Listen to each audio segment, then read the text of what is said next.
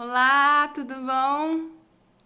Vamos agora começar a live juntamente com a doutora Jordana Diniz sobre a sexualidade em mulheres com fibromialgia. Vou esperar um pouquinho aqui para o pessoal entrar. A Ana entrou aqui já. Oi, Ana, tudo bom? Seja bem-vinda.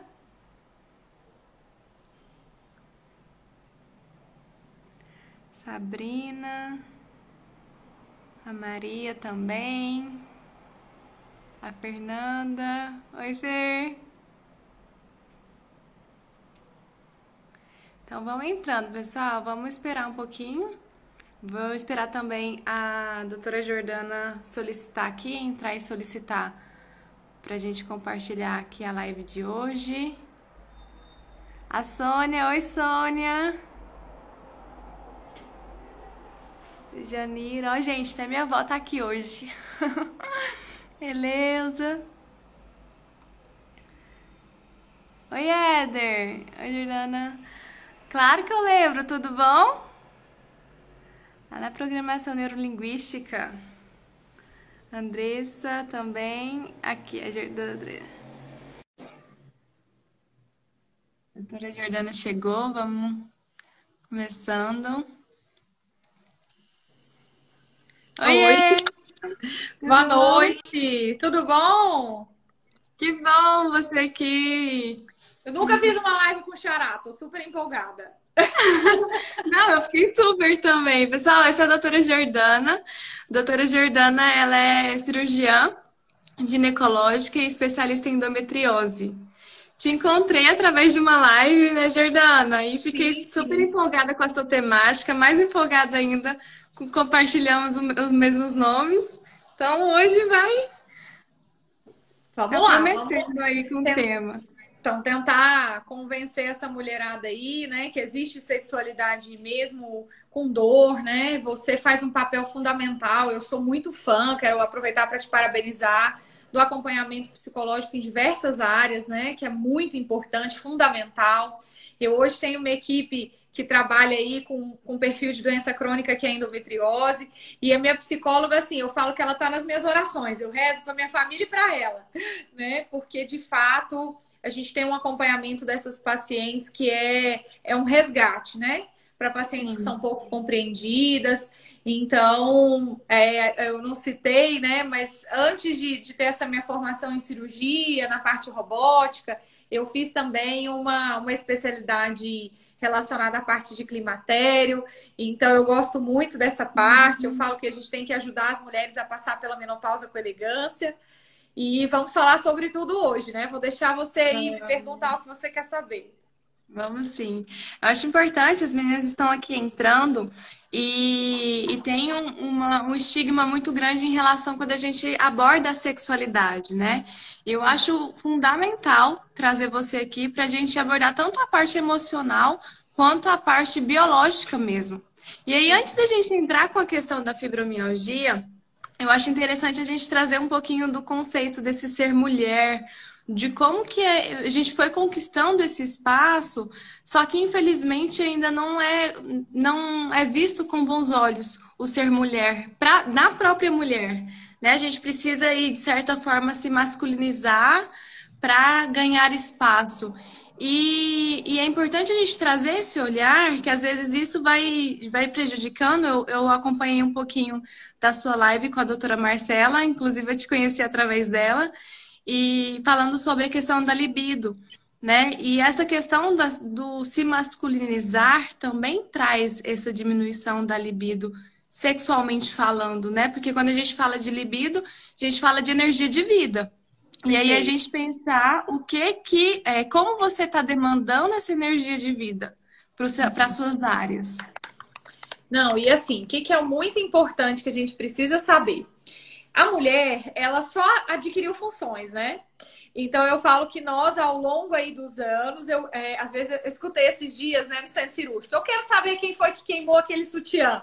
Então, assim, a mulher, ao longo da sociedade, ela tinha uma função de mãe, de esposa, e na verdade ela foi agregando é, outras funções, como trabalho, como cargos de coordenação, é, chefias. E, e assim, se nós formos pensar ao longo da história, né? Eu estou até fazendo um trabalho desse com algumas amigas. A mulher, durante muito tempo, ela recebeu salários menores por desempenhar a mesma função. Ela foi, é, assim, estigmatizada e às vezes ela tinha competência, mas ela não chegava nas posições mais altas porque era mulher. Então, por exemplo, eu sempre falo isso às vezes para as minhas alunas. Falo, olha, nós temos o privilégio de sermos mulheres no Brasil. Um lugar que, assim, na nossa carreira a gente ganha o mesmo valor, a gente se impõe, a gente tem oportunidades, que isso não é assim ao longo do mundo. E aí, o que, que acontece? Para você provar sua competência, você tem que trabalhar horas e horas. Então, a partir do momento que você tem uma, uma sobrecarga de trabalho, mas você não deixou as suas funções de casa. Eu brinco que eu chego na minha casa, eu vou lavar vasilha, eu vou colocar roupa para lavar. Então, assim, eu preocupo se a casa está arrumada, né? Eu não tenho filhos ainda.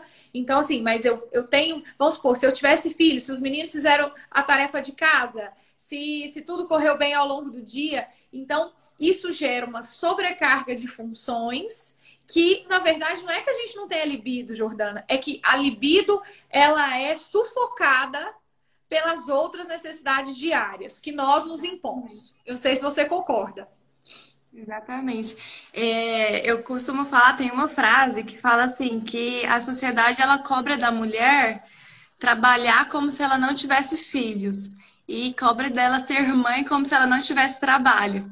Então ela uhum. fica ali com essas dualidades, né, com esses conflitos dentro delas, porque assim, a partir do momento que ela assume algo, ela assume e quer que ser, ela quer ser perfeita nas áreas que ela assume.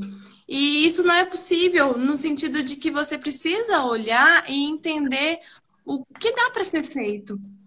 Então, esse ser mulher, esse ser feminina, a gente precisa ir entendendo esses conceitos, porque lá atrás, quando a gente vai ver, a gente vê que a, a mulher era considerada como o órgão sexual da mulher era considerada como um pênis invertido. Então, ela era tão desconsiderada que não tinha um órgão específico para ela. Né? Então, ao longo desse tempo, a gente pode ir entendendo e percebendo que foi um, um, uma luta muito grande para a gente chegar nesse espaço que a gente tem hoje, e mesmo assim é uma cobrança enorme com nós mesmas de querer dar conta de tudo, querer dar conta do filho, do trabalho, do marido, que aí a gente vai entrar daqui a pouquinho nessa questão da sexualidade como, como fonte de prazer mesmo, que ainda tem uma crença de que, ah, eu sou esposa, eu tenho que me doar para o meu marido e eu tenho que dar prazer para o meu marido. E esquece do próprio prazer. Sim. Sim, eu vejo muito assim no consultório, eu acabo recebendo pacientes com os, com os respectivos, né, parceiros e parceiras. E aí, meu marido tá aí, o marido chegou. E, e aí, o que que acontece? Eu escutei hoje, né, inclusive, de um parceiro: olha, eu quero minha mulher de volta. Aí eu brinquei com ele, falei: você quer qual parte? A amiga, a companheira, parceiro ou objeto sexual? Então, assim, que eu sou bem enfática né? Porque é uma paciente assim que ela que ela está com muita dor, ela tem ali várias demandas, né? Eu tenho muitas pacientes é, que têm fibromialgia associada à endometriose e N outras doenças que causam dor. E o que, que eu vejo? É que, que essa paciente, na verdade, ela é negligenciada do ponto de vista dor, do ponto de vista sofrimento, e ela é vista como um, um eu falo, um cubo de exigências. Falo muito uhum. isso. Você está cumprindo todas as suas exigências diárias? Então, assim, é... e isso é essa questão de ser mulher é muito difícil quando você pensa que tem também as cobranças estéticas. Então a mulher ela vai envelhecendo e ela tem a questão da autoestima, que muitas vezes é violada ali pela rotina, que ela não faz atividade física, ela engorda, aí ela não é mais aquele objeto sexual original, né? A gente já está aqui às 22 horas, a gente pode falar sobre isso. Então, assim, na verdade, o que eu quero promover reflexão às meninas que estão nos assistindo é que você tem que estar feliz com você mesmo. Eu tenho pacientes que chegam no meu consultório que falam assim, doutor, eu não gosto de fazer sexo. Não sei se você tem isso. Elas uhum. têm uma relação do sexo com alguma coisa ruim.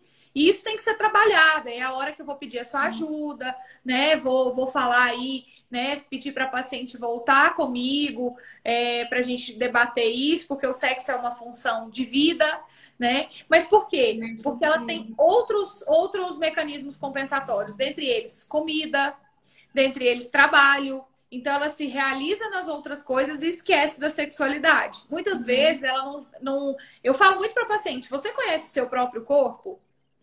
Você sabe onde é que, que é legal para você que receber um carinho ou não? Então, isso tem que ficar muito claro. E assim, se eu começar a falar aqui, eu vou, vou dar vários depoimentos. Então, depois, se você me permitir, eu dou alguns exemplos. Claro, claro, vai ser um prazer. E esse espaço é justamente para a gente compartilhar esses depoimentos e essas vivências, que eu acredito que através das vivências, as mulheres que estão nos assistindo se identificam, né? E é importante levar um, para a vida delas para reflexão.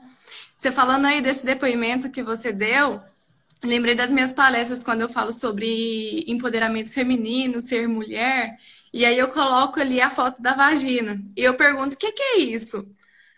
Aí elas assim, olha, se olham, assim, todas envergonhadas, né? Eu, gente, o que, que é isso? Aí fala, vagina. Não, gente, é vagina, né? Então, assim, é um, é um desligamento, é uma desconexão até mesmo do órgão sexual propriamente, que isso vai acarretando aí um desligamento da sexualidade. E como você falou muito bem, o sexo, a sexualidade em si, né? Porque quando a gente fala de sexualidade, não é só o sexo, a relação sexual, mas isso é energia de vida. É o quanto você está tendo prazer ali para se satisfazer. Desculpa. Meu suor está de mal de mim, meninas. Aqui. e aí? E, e, e quando tem esse desligamento, eu percebo que é muito questão de tabu, de religião, né, de crenças que vão envolvendo a sexualidade, que vai gerando um peso. E eu acho importante a gente também desmistificar aqui o que é sexualidade, o que é o sexo. Porque o sexo ele não é só para você satisfazer o seu marido. O sexo é para você. É para a sua vida, é para o seu prazer. É, eu, como ginecologista, eu falo que eu vivencio assim, vários depoimentos, eu acabo ficando amiga das pacientes, né? Então, por exemplo, eu tenho pacientes que eu, eu assim, atendo a avó, a mãe e a filha. E aí, às vezes, a mãe tem esse tabu de falar sobre sexo com a filha. Ela chega para mim e fala assim: doutora, eu vou trazer minha filha, que ela já menstruou e ela está namorando, e eu queria que a senhora falasse tudo sobre sexo com ela. Aí eu já falo: pode parar. Não tem essa, não. Eu posso até falar com ela sobre sexo durante uma hora. Mas quem vai falar com ela sobre sexualidade é você. Então, assim, tem muita diferença. E se nós formos pensar, é, a sexualidade, quando ela é bem ensinada, é, essas são as pacientes que elas não vão ter uma gravidez inesperada, é, que elas não vão, é, de fato, assim, ter intercursos. Por exemplo, hoje eu trabalho muito com infertilidade também. Então, são pacientes que, que adquiriram aí uma doença sexualmente transmissível e, e quando vão tentar engravidar, elas não conseguem. Né? Mas por quê? Porque não foram orientadas o uso de preservativo, que o preservativo é, previne doença sexualmente transmissível e o, a, a, o anticoncepcional somente a gestação. Então, hoje eu tenho um trabalho com os meus alunos, que são ali do meio do curso de medicina, falando para os adolescentes, que a gente tem um módulo que é para abordagem de adolescente em escolas, sobre sexualidade. Então, assim, tentando realmente assim cobrir, vamos colocar aí uma lacuna que, que muitas vezes os pais não conseguem porque tem o tabu da sexualidade. Quando eu vou dar aula sobre sexualidade, eu tenho, eu tenho essa disciplina na faculdade. Eu coloco assim várias situações práticas e eu faço uma votação na sala de aula. Quando os alunos, eu pergunto assim: quem acha que a sexualidade é o assunto mais difícil de ser abordado? Mais da metade da sala levanta a mão, Jordana. Uhum. Por quê? Porque criou-se uma, uma, assim, uma, um estigma de que a sexualidade ela, ela é algo ruim. Então, se a menina de 6, 8 anos, ela dança a música, por exemplo, funk, e ela tá ali fazendo movimentos que ela nem sabe, porque ela é criança, mas que estimulam a sexualidade. Gente, isso não é ruim. Isso, na verdade, precisa ser explicitado e explicado. Né? Quando, quando, por exemplo, a menina fica menstruada, o que pode acontecer? Eu sempre falo sobre isso o que pode acontecer, como é uma gestação, como é uma relação sexual vaginal, anal, oral. Eu tenho muitas pacientes que são é, homoafetivas e que vêm para mim no consultório é muito bacana, assim, para a gente discutir se, por exemplo, determinadas práticas sexuais, se elas vão é, cursar com a aquisição de doenças, né? Uhum. Então, assim, isso precisa ser falado, a gente precisa falar mais sobre sexualidade. Sim. É uma crença que eu percebo, não só com sexo, mas com drogas, com suicídio, que as pessoas têm a, a, a ideia de que se falar vai ser induzido. Né? Os pais, principalmente, não, eu não posso falar de sexo para minha filha, porque se eu falar, ela vai ficar antenada, ela vai querer, vai dar vontade. E na verdade, não. Na verdade, ela vai entender do que se trata e a partir disso ela vai conseguir fazer suas escolhas. Assim com, a, com drogas também, assim como suicídio, precisa ser um tema bastante discutido para trazer esse equilíbrio para a família, né, quando a gente trata de sistema familiar, e para o indivíduo mesmo, para o prazer. Quantas mulheres hoje sofrem de vaginismo, anorgasmia, porque não é dito? Porque é algo assim feio, não se pode falar disso. Então, é uma mistura e a gente precisa que trazer também para esse lado científico, porque as pessoas começam a fantasiar, né? Ah, isso não é de Deus, isso é pecado, isso é sujo. Só que se então, o intestino, o estômago é importante ali no seu sistema, no corpo como um todo, por que o seu órgão sexual não vai ser importante também? Porque simplesmente você vai ali desligar, porque muitas mulheres fazem isso, né? Elas simplesmente ali não sentem nada, elas até se denominam como, não, é um freezer, é uma geladeira que não tem nada, né? E, e simplesmente deixa por isso mesmo. E aí vai gerando ali as consequências, vai gerando outras doenças até essa mulher ser, ser é, até essa mulher olhar. Eu trabalho muito, Jordana, com essa questão do, do significado das doenças. É, as doenças do nosso corpo, ela vem como uma mensagem.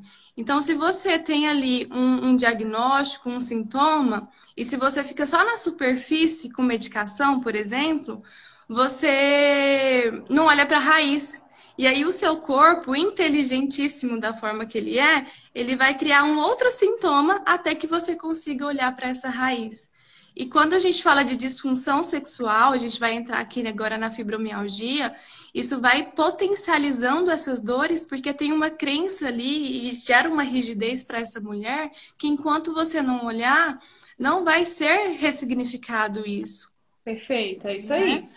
E, a, e eu falei muito esses dias numa live sobre o enfrentamento dos problemas, né? Que é uma coisa que você deve trabalhar muito aí né, com as suas pacientes no consultório. Que, eu, que, por exemplo, eu tive um exemplo, você falou de vaginismo, é uma coisa que a gente precisa falar aqui antes de falar de fibromialgia. É, o vaginismo é uma condição que a paciente, né, como ginecologista, eu preciso falar, ela tem como se fosse uma contração exacerbada ali da musculatura da pelve. Então, ela não consegue ter relação sexual. Uma coisa muito comum de meninas jovens e o vaginismo ele tem um tripé. Eu não consigo trabalhar o vaginismo sem a fisioterapeuta e sem a psicóloga. Assim, não existe sucesso terapêutico para mim. Então, as meninas que falam assim, eu tenho algumas acadêmicas, é, assim, que falam, doutora, comecei a namorar e realmente não consigo, não consigo ter penetração. Então, assim, a gente precisa trabalhar ali. É, existem medicamentos, eu trabalho também com laser. Então, assim, mas o principal, Jordana, é o seu papel. Então, assim, o vaginismo ele tem uma condição psicológica muito intensa e nós precisamos investigar também, meninas, quem está assistindo a gente aqui, que a sexualidade ela pode ter traumas, né?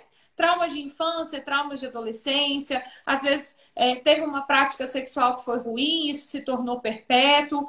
Então, uhum. a questão toda é que assim, ah, eu não quero falar sobre sexualidade porque eu tive uma experiência ruim. Não, sexualidade, ela precisa ser abordada, ela precisa ser trabalhada. E é uma coisa que eu falo para as minhas pacientes, Jordana. Se você não está tendo prazer na sua relação, tem alguma coisa errada. A gente precisa resolver isso, né? Então, assim, por quê? Porque meninas que estão nos assistindo aqui, é, o prazer sexual faz parte da vida.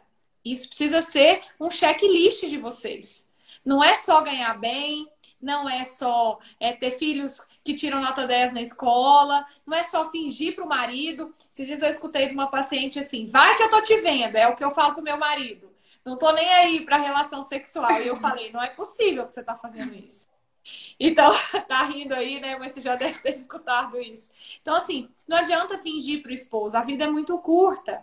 Quando a gente vê, já passou, a gente já perdeu quem a gente ama, a gente já perdeu a oportunidade de viver boas experiências. Então, nós precisamos procurar ajuda, sempre que for necessário. Sim. O vaginismo, é, o que eu percebo muito, e tem muitos estudos falando sobre isso, que são essas duas causas mais comuns: traumas que desencadeou o, esse bloqueio e também crenças, crenças religiosas aí que vai gerando esse tabu que a gente acabou de comentar. Então, são bloqueios que é importante a pessoa refletir, você que está nos ouvindo agora, refletir qual que é o seu olhar para a sexualidade. Como que você está se sentindo agora, escutando a gente falar sobre isso? Então, eu trago muito para essa consciência corporal também, para essa pessoa tomar essa, essa, essa, ter essa noção de que, peraí, eu estou incomodada escutar as meninas falando sobre isso. O que está me gerando? O que está me incomodando? Porque tudo aquilo que incomoda é porque tem algo aí a ser trabalhado. Perfeito. Então, é, é falar e, e, naturalizar essa questão da sexualidade para que você possa acessar o prazer, porque o prazer ele, ele é só atingido quando você encontra essa naturalidade desse prazer. O se permitir sentir prazer também, porque às vezes ele é tido, a, a pessoa nasce, cresce como se eu preciso produzir. Basta. Perfeito. Eu não posso sentir prazer. Né? Uhum. Isso com tudo na vida. Então, o, o, sexo, se me dá prazer, eu não me permito sentir prazer. Então, isso são bloqueios que vai te gerando aí e potencializando essas questões. Então, é muito importante você refletir agora e, se for preciso, anota aí para você ir refletindo durante a semana também. E conversar, né, Jordana, sobre sexo. É assim, eu sempre falo isso para as pacientes, né, para a gente falar da fibromialgia, que eu tô vendo que você precisava atender aqui em Brasília, viu? Que a gente tem muitas ideias em conjunto. Eu falo, se você já conversou com seu marido, né? Vamos aproveitar aí o Dia dos Namorados é, para falar assim, o que, que ele realmente gosta? O que, que ele gosta que você vista? O que, que ele gosta que você faça? Tem pacientes que eu pergunto às vezes no consultório, Jordana, e tem 25 anos de casado e a paciente, não, nunca perguntei, não. Uhum. Tipo, qual, qual que é a prática sexual que ele acha que você tá mais bonita, né? Por exemplo, eu tenho uma paciente é, se contar aqui para as meninas se divertirem. Ela foi viúva e conheceu o marido aos 70 fazendo quimioterapia de mama. E ele fazendo quimioterapia de próstata. E ela chegou para mim e falou: Doutora, já tem 10 anos que eu não tenho relação, eu preciso namorar, eu estou muito empolgada. E eu já conversei sobre tudo com ele, tudo que ele gosta, então você tem que me ajudar. Então, assim, isso foi muito legal, porque você vê um grau de amizade, de afinidade, de intimidade que muitos casais jovens não têm. Sim. E é o que a gente chama de intimidade emocional. Para a gente ir para o sexo, a gente precisa primeiro desenvolver essa intimidade emocional. O que, que é isso? É o você conseguir se abrir e mostrar aquilo que você é como, como essência. E quando você não tem vergonha de mostrar essa essência para o outro, é isso que a gente chama de intimidade emocional. Porque aí o sexo, ele passa a ser um complemento, né? É, é, o toque, é o se conhecer, é o se abrir, é o compartilhar, é o rir, é o chorar junto, para aí sim você conseguir ter o prazer no sexo. E o que eu escuto muito, Jordana, de alguns relatos de mulheres que sofrem com fibromialgia, é que elas já têm é, a questão das dores, elas já sofrem com as dores. Uhum. E quando elas se percebem totalmente frígidas ali no, em questão sexual, né? O marido procura, você deu até o exemplo, né? Eu quero minha mulher de volta. Só que o, o marido ele não faz nada para despertar esse prazer nessa mulher, né? E isso gera mais tensão e gera mais dor na relação. É, e sabe o que eu acho interessante? É que tem que ser uma via de mão dupla. Eu adoro atender os casais, né? Porque assim, hoje eu atendi uma paciente, eu falo que eu, eu sou a rainha do depoimento. E ela conheceu o namorado na internet. Super bonitona, 44 anos, mas ela tá com um quadro de sangramento por miomas, vai precisar retirar o útero. E aí ela falou assim, doutora, meu namorado, tá querendo casar, mas ele disse que ele só vai casar comigo depois que eu tirar esse útero e parar de sangrar. Eu falei, não, então peraí que tá errado. Não tem que ser uma condição. Né? Você já exigiu alguma condição a ele, então tem que ser uma troca. Não adianta é, o homem chegar e colocar uma série de condições e não amar a mulher como um todo, menina. Se vocês têm um parceiro assim, tem que refletir sobre isso, né? Eu, eu falo que assim, é, a gente tem que se amar antes de amar qualquer pessoa. A mulher com autoestima, ela vai bem e ela escolhe bem. Porque eu sempre Sim. falo isso, você não pode ser escolhida, você tem que escolher. Ela então, né? Não sei se a Jordana lugar, né? concorda, né? Mas então, assim, não tem que ser o só vem a nós, tem que ser o vosso reino também. Né? E, e então tem que ter uma troca. Por quê? Porque o cara exige que a mulher esteja magra, né? Um momento aqui, reflexão, bonita, disposta, mas ele quer dividir contas e ele tá gordo. Ele não se veste bem, ele não seduz a mulher, ele não agrada. Então, quando a gente fala de sexualidade, não é um botãozinho que a gente aperta. Eu falei isso. É um estímulo diário. É você estar tá no trabalho e pensar, eu vou chegar em casa e tem alguém me esperando que me ama, que me acha bonita, que quer ver a calcinha que eu estou vestindo. A gente tem que falar sobre isso. Exatamente. E até tem uma sexóloga que fala muito em relação a, a você se tocar e sentir prazer nas áreas erógenas do seu corpo. Então, é, antes desse passo para ir para o parceiro, você precisa entender também como é a sua relação com o seu corpo. Onde que você sente mais prazer? Tem mulher que sente prazer na orelha, do joelho, do cotovelo, só que você não sabe porque você não tem essa experiência com seu, o seu corpo, né? Essa experiência de prazer. Então, o se tocar, o se sentir, o ver, né, tocar na sua pele, perceber as sensações, as emoções, tudo isso é muita conexão. Então, quando você está bem integrada nisso, a sua autoestima já está bem elevada, você coloca ali você em primeiro lugar, o parceiro ele vem como consequência. Né? E aí eu acredito muito essa questão de energia, essa troca energética. Quando você está nesse nível, automaticamente eu acredito que o parceiro ele se ele exige mais dele para alcançar esse nível também. E aí sim tem essa troca. Não, e sabe o que eu acho mais interessante? É que assim, um dado para você estatístico, né? Vamos falar, eu trabalho também com, a parte de câncer de colo uterino, que a gente tem uma estatística nova falando sobre o, a idade média das separações no Brasil. Não sei se você tem ideia. Você tem um chute para me falar de quanto? Que idade mais ou menos as mulheres se separam? Olha, vou chutar uns 35. Hã? Uns 35? Então, 35 não. A média de idade das mulheres hoje com divórcio no Brasil é entre 42 e 45 anos. Então, eu tenho mulheres no meu consultório que têm em média 20 anos de casada, 15 anos, que é quando os filhos são adolescentes. E aí a Marcela chutou aqui errado, ó. E aí. Ah, eu chutei igual ela aqui, que Marcela tamo junto. É, então, assim, o que, que a gente tem que pensar? Essas mulheres, elas são mulheres que teoricamente não têm não tem mais possibilidade de engravidar. Então, ao mesmo tempo, elas estão com uma liberdade de não engravidarem mais, com uma sexualidade aflorada, porque, doutor, eu vivi com aquele homem anos e anos e agora eu odeio ele, eu só, só tive ele a minha vida inteira, agora eu quero aproveitar. Elas falam assim para mim, eu fico assim, né? Uso preservativo, por favor. Aí, e aí, assim, o que, que aconteceu comigo na minha prática clínica, Jordana? Eu tive um aumento no número de pacientes com HPV e com outras doenças sexualmente transmissíveis nessa faixa etária que é uma faixa etária que tem imunidade menor do que as mulheres de 30. Então eu tive que começar a falar com ela sobre sexualidade. Olha, eu super te apoio, quer, quer realmente conhecer várias pessoas, eu, eu tô assim, super aberta a isso, mas eu preciso que você use preservativo e preciso que você conheça seu corpo. Porque senão você vai entrar num ciclo de traumatismo procurando o que você nunca vai achar né? Então, assim, é, isso também tem que ficar muito claro quando a gente fala de sexualidade. É só uma definição para você que tá muito bacana essa conversa, né? Quando a gente trata de adolescentes, a gente trata de descoberta. Mas quando a gente trata de mulheres com 40, 50, também é descoberta. Isso não mudou. Isso mostra que a sexualidade ela não está sendo abordada nos consultórios ginecológicos.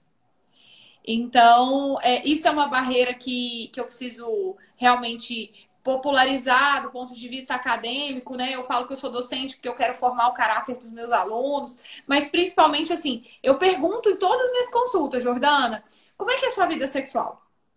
Tem dor na relação? Quanto, qual que é a sua frequência sexual? E incrivelmente, quando a gente vai ver os estudos, é, as pacientes que têm mais atividade sexual, vamos colocar aí três vezes na semana para as meninas que vão perguntar, elas têm menos doenças crônicas. Elas são mais felizes. Elas têm menos procura. Aqui, ó, a Cindy é uma grande amiga, paciente, enfermeira que está perguntando. Pergunta mesmo, ela está falando. Então, assim, é, isso tudo tem a ver com a liberação de endorfinas, meninas. Né? Agora já entrando na fibromialgia, as pacientes que têm dor crônica, elas têm uma memória da dor. Então elas já pensam assim: ah, eu não vou fazer isso porque vai doer.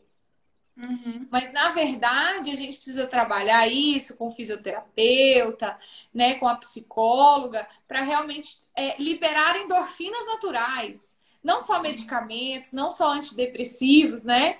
E aí aqui, né, a gente tem pacientes falando, ah, teve um filho atrás do outro, a maternidade, né? A Cindy falou também, é uma coisa que atrapalha muito a sexualidade da mulher. Você já tem filho, Jordana? Não. Então, nós ainda vamos enfrentar essa barreira aí, eu também não tenho.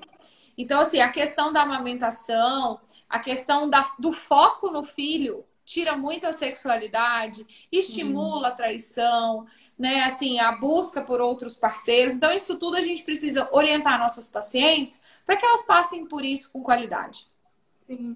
O sistema familiar ele é muito importante nesse sentido, que quando tem o vem o terceiro membro, né, que é aí o início de uma família com filhos, o casal ele acredita que toda atenção precisa ser voltada para esse filho. E eles perdem do que, que é ser o casal, o que, que é se namorar, o que, que é estarem juntos para dar atenção exclusivamente para esses filhos. E quando a gente vai olhar e entender um pouquinho da dinâmica familiar, de questão de hierarquia, dentro do próprio sistema familiar, né, pai, mãe, filhos, existe uma hierarquia. E essa hierarquia, quem está primeiro uhum. é o casal. Porque quem que chega primeiro ali na família? É o casal. Não se forma família sem o casal.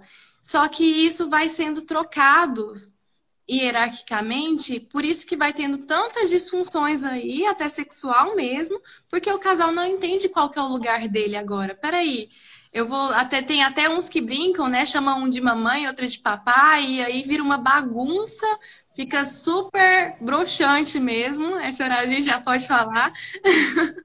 e aí eles perdem esse interesse um pro, pelo outro. Então, vocês que estão nos ouvindo agora, primeiro lugar dentro da família de vocês é você, seu marido, né? Você e o seu parceiro. Então, vocês colocando em primeiro lugar, vocês conseguem entender e se perceberem de que, peraí, tem o filho que está tendo muita demanda para a gente atender, mas exclusividade nossa. Então, aqueles casais que reservam ali uma, uma viagem só o casal, depois tem uma viagem com a família, mas que tem ali uma exclusividade para o casal, são casais que são muito mais abertos um com o outro, que eles compartilham mais é, experiências e trocam mais prazeres um com o outro. Então, a tendência de, de, de ter um relacionamento extraconjugal, ele diminui consideravelmente. Por é maravilhoso. Por conta dessa da... questão da hierarquia. E manutenção, né, Jordana? Eu falo isso muito, que a conquista é fácil, difícil é a manutenção. Uhum. Né? Ao, longo, ao longo dos anos, você tem a substituição das admirações, né? Que realmente isso é uma coisa muito difícil. E principalmente assim, sabe, Jordana? Uma coisa que eu penso é que, assim, quando você conheceu a Maria, ela não tinha fibromialgia. Ou ela não tinha endometriose. E aí ela era muito maravilhosa, ela tinha uma relação sexual bacana, mas, gente, as doenças acontecem. Né? Vamos, vamos ser muito sinceras aqui, né? As doenças acontecem, as situações mudam, e aí o casal que realmente ama, ele acompanha e ele entende a doença. Então, e eles assim... se reinventam dentro dessa doença, né? Então, assim, isso, isso faz parte da, da amizade, que vai muito além da paixão, né? É, eu não sei como é que é sua, suas, são suas relações familiares aí, Jordana, mas assim, eu tenho exemplos de vida, assim, na minha família, de muitos anos. E, e a gente vê que realmente uma coisa bacana que você falou, que eu achei fantástico, olha, já estou aprendendo aqui nessa live. Uhum. É que assim, os filhos, eles vão, né? Mas o casal fica. Então o casal tem que ser prioridade. Exatamente. E, e dentro disso que a gente está conversando, Jordana, eu acho importante a gente abordar que tem algumas mulheres que me veio perguntar muito em relação à questão, né, dessa, dessa re, do se reinventar. E quando a gente fala sobre fibromialgia, esse casal precisa muito se reinventar, se entender ali nessa, nessa dinâmica, até para que ela perceba tem os desbloqueios também emocionais, né? Que a, a, é, ao invés de dor sexual, ela tem ali prazer e alívio dessas dores, porque muitas falam assim para o marido que está com dor de cabeça para não fazer sexo. Só que o sexo alivia a dor de cabeça, porque libera muitas fontes, muito hormônios, né? Você está aqui para mim para falar mais com mais propriedade disso, Jordana e, e vai gerando uma confusão, né? Então essa dor, ela pode sim ser diminuída por conta da, do alívio do estresse através da relação. Isso tudo, claro, contando com tudo isso que a gente conversou sobre essa troca, essa, troca de afeto, de carinho, para sentir esse prazer. Não, Conta, esse... que que eu comecei a rir, porque assim, as pacientes falam para mim e eu falo, então, mas é aqui, ó, assim está falando isso, ó, essa desculpa não rola. E aí eu falo, olha, você não pode falar que você tá com dor de cabeça, arruma outra desculpa, porque essa tá, tá na internet, entendeu? Aí ele vai falar para você, eu sei o que é bom para isso. Então, assim, é, de fato, e assim, falando, né, a gente tá aqui num papo tão gostoso, mas assim, com relação aos pacientes com dor crônica, né, que entram aí as fibromiálgicas, as endometrióticas, as endometrióticas com fibromialgia, qual que é o ponto? É que a gente tem muita dor pélvica. Quando a gente tem dor pélvica, a gente associa a memória da dor ao ato sexual. Porque dói exatamente ali onde estão as raízes nervosas e que são responsáveis por aquela dor ali na, no canal vaginal. E eu vou te dizer uma coisa, eu tenho pacientes, assim, que tem dor na relação tanto vaginal quanto anal. Então, assim, eu tive uma paciente, Jordana, que chegou a me falar assim: ah, doutora, eu sentia muita, muita dor na relação vaginal. Então, para satisfazer meu marido, eu tentei relação anal, mas aí não deu certo, porque eu também senti muita dor.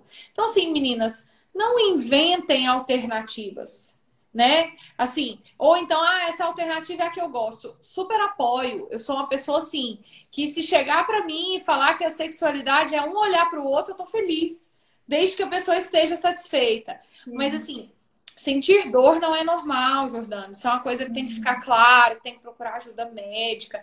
Tem algumas dores que não são de resolução médica, meninas.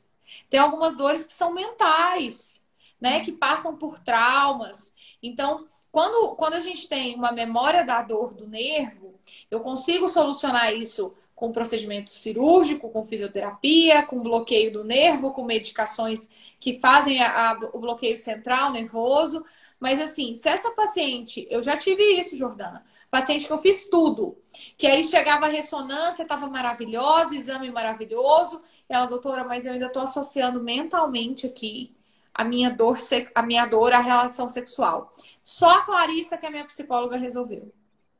Uhum. Então, assim, isso tem que ficar muito claro. E, assim, a sexualidade, ela é afetada, sim, pela fibromialgia, pela relação da dor com a relação sexual. Porque a paciente fibromialgica, na verdade, ela sente dor em tudo. Então, meninas, eu abandonei a minha terapia, doutora. Eu tô muito revoltada. Não gosto das doutoras jordanas. Aí não dá né? Aí a gente precisa realmente rever, sabe? Tem uma paciente minha, inclusive hoje, ela estava questionando, né? Eu, eu preciso mudar isso, eu preciso mudar isso, eu não quero mais é, ser dessa forma, né? E ela trouxe a demanda dela. E aí eu abordei justamente essa questão com ela. Vamos parar de procurar o que que você precisa mudar e ter o olhar do de como que você pode entender essa questão para você. Porque mudar, você deve estar tá querendo aí, você que está nos ouvindo, você deve estar tá querendo mudar um monte de coisa em você. Só que a gente precisa entender antes o que está acontecendo. O corpo, ele tem memória. Fez um monte de exame, igual a Jordana está comentando aqui, fez um monte de tratamento. E ainda tá, o corpo tá ali, a perna tá ali, ó, contraindo.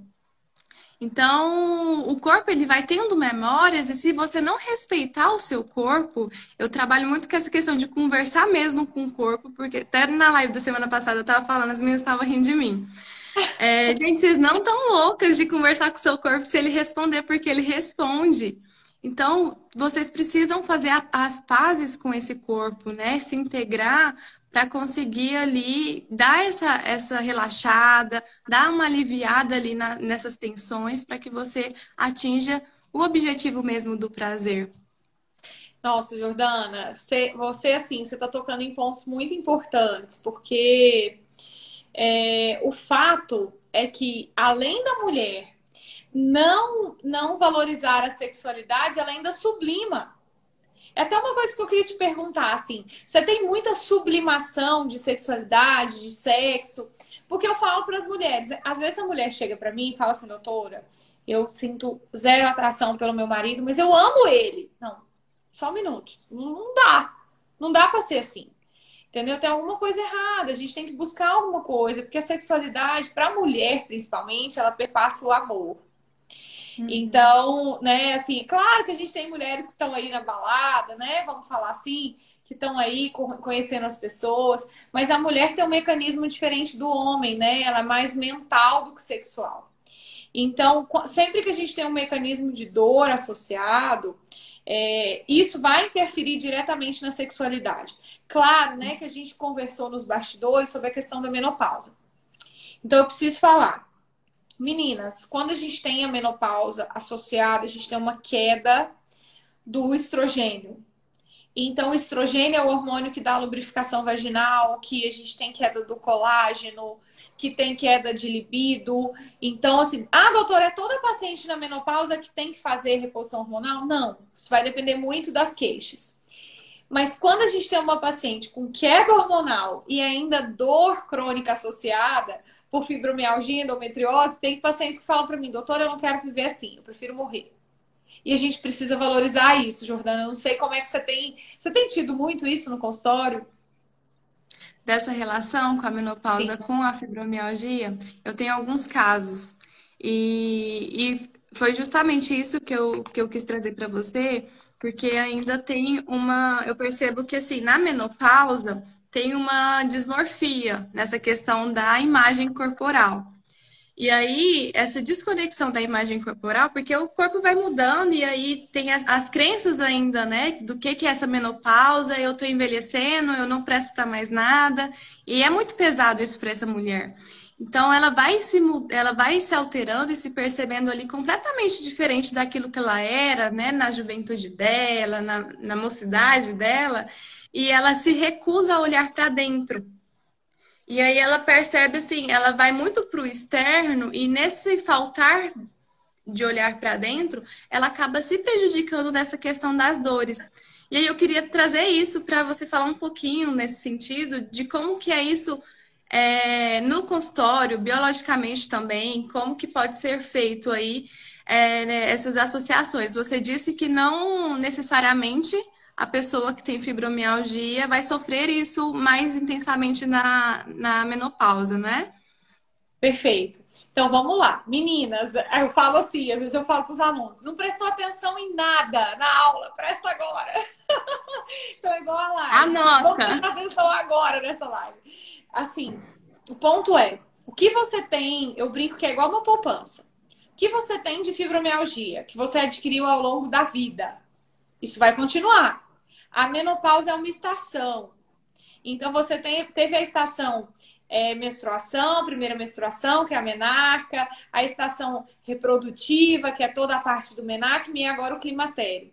Isso não é uma doença. Tem paciente chega para mim, Jordana, que fala assim: doutora, é, tudo é culpa da menopausa. O filho re, é, reprovou de ano, é culpa da menopausa. Ela, entendeu? Brigou com o marido, é culpa da menopausa. Então, assim, meninas, entendam. A menopausa é um momento que a gente vai ter que passar. É, é uma estação transitória. Então, se você já teve uma dor ali no, no passado, vamos supor, né, Jordana? Você me mandou uma paciente que está com 50 anos, fibromiálgica e está no climatério. Aí, o que, que eu vou fazer? É, eu vou falar para ela. Nós temos do, dois tipos de tratamento para você.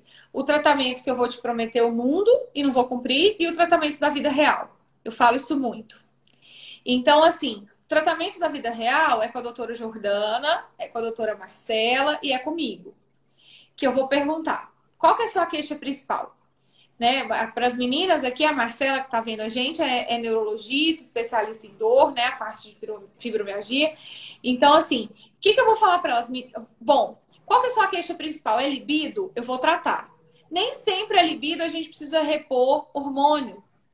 Ah, não, minha queixa é calorão né? Eu tô com calor, doutora, tá todo mundo no ar-condicionado maravilhoso de, de terninho e eu tô suando. Aí sim, a gente pode pensar numa reposição de hormônio. Mas, Jordana, eu tenho pacientes, muitas pacientes com câncer de mama, com evento de trombose, que não necessariamente eu vou tratar com hormônio. Então, que fique claro aqui na nossa live que a reposição no climatério, ela não tem que ser só com hormônio. Eu posso tratar ela com medicação que não é hormonal e ela ter sucesso na libido, no fogacho, que é o calorão, na irritabilidade, na insônia. Então, o tratamento tem que ser individualizado. Eu brinco que, assim, não é o McDonald's drive-thru. A gente precisa, de fato, individualizar cada paciente com cada queixa. E se ela já tem fibromialgia, o tratamento da fibromialgia é A, o do climatério é B. Então, a gente pode uhum. até, em algum momento, fazer uma intersecção dos dois.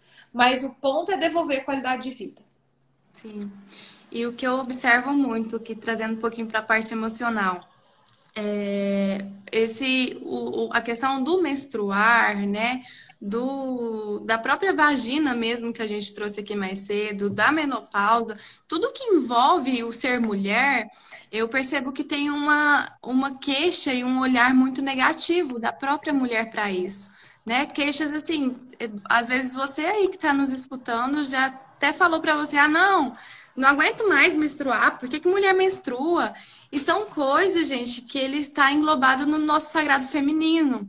Eu trabalho, quando gente, eu trabalho com mulheres, eu trabalho muito com essa questão do sagrado feminino, e, e são particularidades que só a gente tem. Né, o menstruar, e que bom que a gente menstrua, porque menstruação é energia também de vida. Para quem não sabe, aí já teve experimentos de que o sangue da menstruação ele faz com que a planta fique muito mais bonita, muito mais fértil ali. Então, é algo sagrado. O ser mulher é algo sagrado. E essas características que vai trazendo, né, que, que vai formando a questão da menstruação, de tudo que a gente tem mesmo, a sensibilidade, a intuição, faz tudo parte disso. E você ter um, um, olhar negativo, um olhar meio torto, estranho para aquilo que acontece com ser mulher, é aquilo que você está negando. E quanto mais você nega, mais dor você vai sentir. Eu dei uma experiência minha numa das palestras que eu falei sobre o, a questão do ser mulher, vou até me abrir aqui para o Instagram todo, é, que é a questão da, da, da menstruação. Né? Eu disse mais cedo do quanto que a gente se masculina, é, se torna mais masculino para entrar né, na, na, no mercado de trabalho, para atuar, né? Eu que atuo e atendo alguns homens também, acaba que a gente masculiniza para atender. Então, tudo isso afeta também afeta também a questão da menstruação. E aí simplesmente não não descia. Então, todo eu tive que fazer todo um trabalho com essa questão do sagrado feminino, da, não sei se vocês conhecem também da agenda lunar, que você se conecta mais com a sexualidade, e entrar em contato e integrar com isso fez total diferença. Né? Então, quando você olha com mais carinho para essa questão, você alivia essas dores, porque, gente, eu não canso de falar é, doenças, dores têm uma mensagem. Então você precisa integrar com o seu corpo, se entender, agradecer por você ser mulher, porque você é intuitiva, você é sensitiva, e sem ser sensível não é sinônimo de fraqueza. Né? Às vezes a pessoa fala, ah, eu não vou ser sensível porque isso é ser fraca, eu preciso ser forte. Então, não é sinônimo de fraqueza, pelo contrário, a gente precisa é, aprimorar e entrar mais em contato com essa nossa força para que o menopau a menopausa, por exemplo, passe com mais leveza, porque tem como, né, Jordana? Não, não ter sintomas Sim, tão assim potenciais. Jordana, meu slogan é: eu vou, eu vou passar com você pela menopausa com elegância. Eu falo isso para as pacientes. Então, assim, é passar com elegância. Você está falando uma coisa fantástica, assim, sensacional, que é a questão do respeito à fase da vida da mulher. Né, assim, e o privilégio de passar por todas essas fases. Uhum. Então, as meninas têm que entender isso, assim. Eu escuto muito das pacientes, né? Você está falando aí da masculinização. Eu sou cirurgiã e em N momentos eu quis ser mais masculina, ser mais brava, né? Assim, ser menos mulher para ser respeitada. Então eu vivi muito isso, né? Profissionalmente a gente vive muito. E na verdade, o que, que eu vejo hoje? Eu estou na minha melhor fase. Né, assim, então cada, cada ano tem que ser a sua melhor fase enquanto mulher. Uhum. Sabe? Assim, eu falo isso para as pacientes. É por isso que a gente está aqui. Para de fato devolver qualidade de vida, estimular a sexualidade. Ai, doutora, você está falando que eu tenho que namorar com todo mundo? Não falando que você tem que se descobrir enquanto mulher. Eu tenho várias pacientes, Jordana, que têm muito mais prazer sexual sozinhas, né? Que foram no sex shop, aí arrumaram os apetrechos delas, né? Do que com homens ou com mulheres. Então, assim, mas quer saber minha opinião sincera? Eu vou te dar aqui, já que a gente está falando de sexualidade para as meninas com fibromialgia. Para você falar o que você gosta, você tem que saber o que você gosta. Então, assim, é isso, sabe? Uhum. Né, aqui, eu não sei se a gente tem algumas perguntas, tô, eu não consigo ver todas, Jordana. A Ana falou, ela comentou que, nossa, eu sou assim, eu odeio menstruar. Ai, saiu aqui. Ah, vê se você consegue ver, Jordana. Tô vendo. Tô aqui, peraí. É, eu odeio menstruar. Tomo anticoncepcional sem parar. parar. Mas foi orientado a dar uma pausa. O, olha, Ana, essa orientação talvez pode ser errada, tá fora do, assim, do nosso contexto, né, da live, mas eu preciso falar. É, às vezes você começa a sentir dores e precisa investigar. Então, assim, parar o anticoncepcional não é a solução. E uma coisa interessante, Jordana, que eu queria te perguntar nesses minutos aqui que nos faltam. Eu, a gente vai ter que organizar não. outras lives. Nossa, né? passa muito rápido, precisamos. com relação assim à negação das dores, você tem muito isso no seu consultório? Porque eu recebo pacientes assim, doutora, eu tive cólicas durante seis anos, eu tive dor pélvica durante seis anos, mas todo mundo falava para mim que era normal, eu acreditei. E aí? O negar ter a dor, você fala? É. Uhum. De negação da dor, de tipo aceitação mesmo. Aqui eu interpreto muito nesse sentido que a gente conversou aqui hoje na live, sobre é normal sentir dor, é normal, você tem que aguentar aquilo que vier para você, você tem que ser forte. Para mim, vem muito com essa questão de, de fragilidade e fortaleza, porque se você reclama, se você sente dor, é porque você é fraca, você não dá conta, você tem que dar conta. Então, o, o ser normal, para mim, é, vem muito nesse sentido. E aqui eu trago muito essa reflexão também, de que não é normal você sentir dor e não você não é ser fraca, procurar ajuda. Perfeito. Ajuda tá aí para isso. Então, para que que você vai se automedicar para cronificar suas dores? Para que que você vai ficar sofrendo com dor? Porque se você tem ajuda, procura um profissional especializado na área que você confia, porque não adianta você ir num profissional que você não confia, que aí o que ele falar ou não, você vai fazer do seu jeito mesmo, para que você possa ir trabalhar juntamente. É um, é um, é um trabalho muito conjunto, muito multi, multidisciplinar. Não adianta você ir só em um especialista e achar que vai resolver seus problemas, porque tem muitos desses, né, dessas que vai, ah, não, eu fui naquele, na, naquele médico ali e não resolveu nada de mim. Ah, não, não vou procurar mais não, porque eu tentei ali no, no fez diferença, mas se, se seu corpo é um conjunto de coisas, né? E você é um conjunto de, de situações que você vivenciou, que a sua história de vida traz, não é só com um profissional que você vai resolver o seu problema. Né? Primeiro, profissional nenhum vai resolver seu problema, é você com você mesmo. Mas nós vamos te dar esse suporte para que você consiga entender essa dor. Até para ver que ponto que é, né? Olha, a gente precisa desenvolver a telemedicina. E uma coisa que eu vou te falar, vem passear aqui, que eu vou te apresentar meu consultório.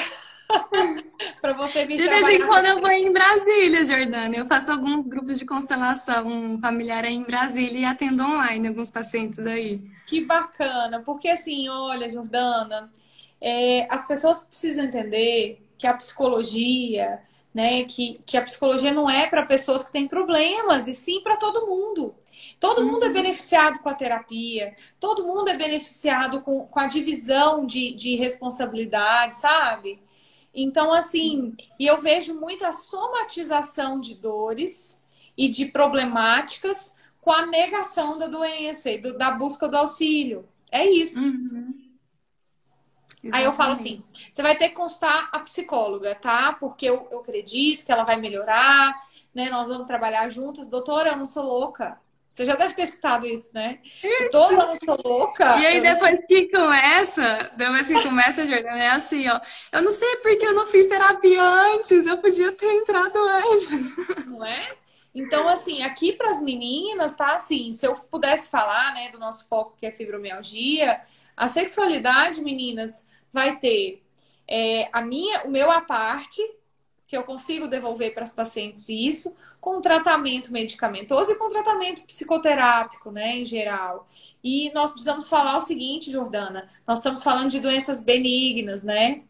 Então, assim, a gente não está falando de câncer, a gente está falando de fim de vida. Então, é do aprendizado com a convivência.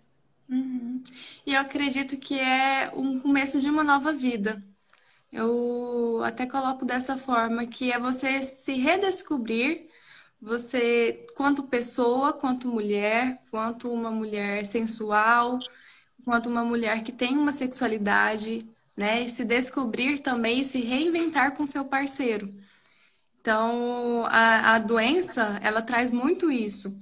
E, e, eu costumo até, eu falo de mim nessa questão de, eu sou, eu não sei se eu comentei com você, eu tenho diabetes tipo 1. E através da, da minha história, com a questão do meu diagnóstico, que eu pude ter um olhar mais leve para a doença crônica e ressignificar. E hoje eu faço esse trabalho com mulheres que têm diagnóstico de fibromialgia, caiu de novo. E, Ô, Jordana, e de doença crônica. tá difícil aqui, meu suporte tá de mal de mim. Me fala uma coisa, né? A gente tá quase acabando aqui, meu Deus do céu. Essa, essa questão do suporte para pacientes com doença crônica, você indica assim o segmento mensal? Como que é seu, sua, seu acompanhamento? Meu acompanhamento? É. Eu não trabalho com alta terapêutica. Para mim, é o próprio paciente que se dá alta. A partir do momento que ele percebe que ele está caminhando com as próprias pernas, né, que ele está tá conseguindo lidar com as demandas dele sozinho, é, ele traz ela traz esse conteúdo para mim e a gente trabalha isso em terapia. Então a gente vai espaçando quinzenal, às vezes ali uma manutenção, até que ela consiga ali caminhar com as próprias pernas. Então eu não eu não tenho ali ah, você vai vai eu vou te atender por X meses, porque cada ser humano é um. Cada mulher ela tem uma necessidade, cada mulher vem com uma crença ou um olhar pesado para o diagnóstico. Então, eu vou trabalhando muito com a especificidade mesmo dessa mulher para que ela tenha esse olhar diferenciado. Eu hoje eu estou construindo um método, inclusive, para mulheres com fibromialgia, que de primeira mão ainda não comentei, que, que vai trabalhar muito essa questão de novo olhar, né? Trabalhar a questão da ansiedade, da sexualidade, da depressão, para que ela possa entender que a sua vida não acabou, ela está começando de uma forma diferente. Então, é esse olhar mais leve para o diagnóstico que faz com que a pessoa tenha qualidade de vida, porque é possível sim ter qualidade de vida com doença crônica. Perfeito. Nossa, Jordana, valeu assim cada minuto. Só quero te agradecer. Eu acho que a gente pode organizar uma próxima para falar para as endometrióticas. Vamos, vamos sim. Eu vou que te eu convidar. queria. Ai, que ótimo, fico feliz. Eu, já a gente tem 18 segundos só. Eu quero agradecer o que eu sim por essa live. Vamos sim agendar. Fiquei muito feliz pela sua participação. Muito obrigada, viu? Um prazer estar com você. A gente se fala, viu? E contem com- conosco se as meninas quiserem mandar alguma pergunta, embora.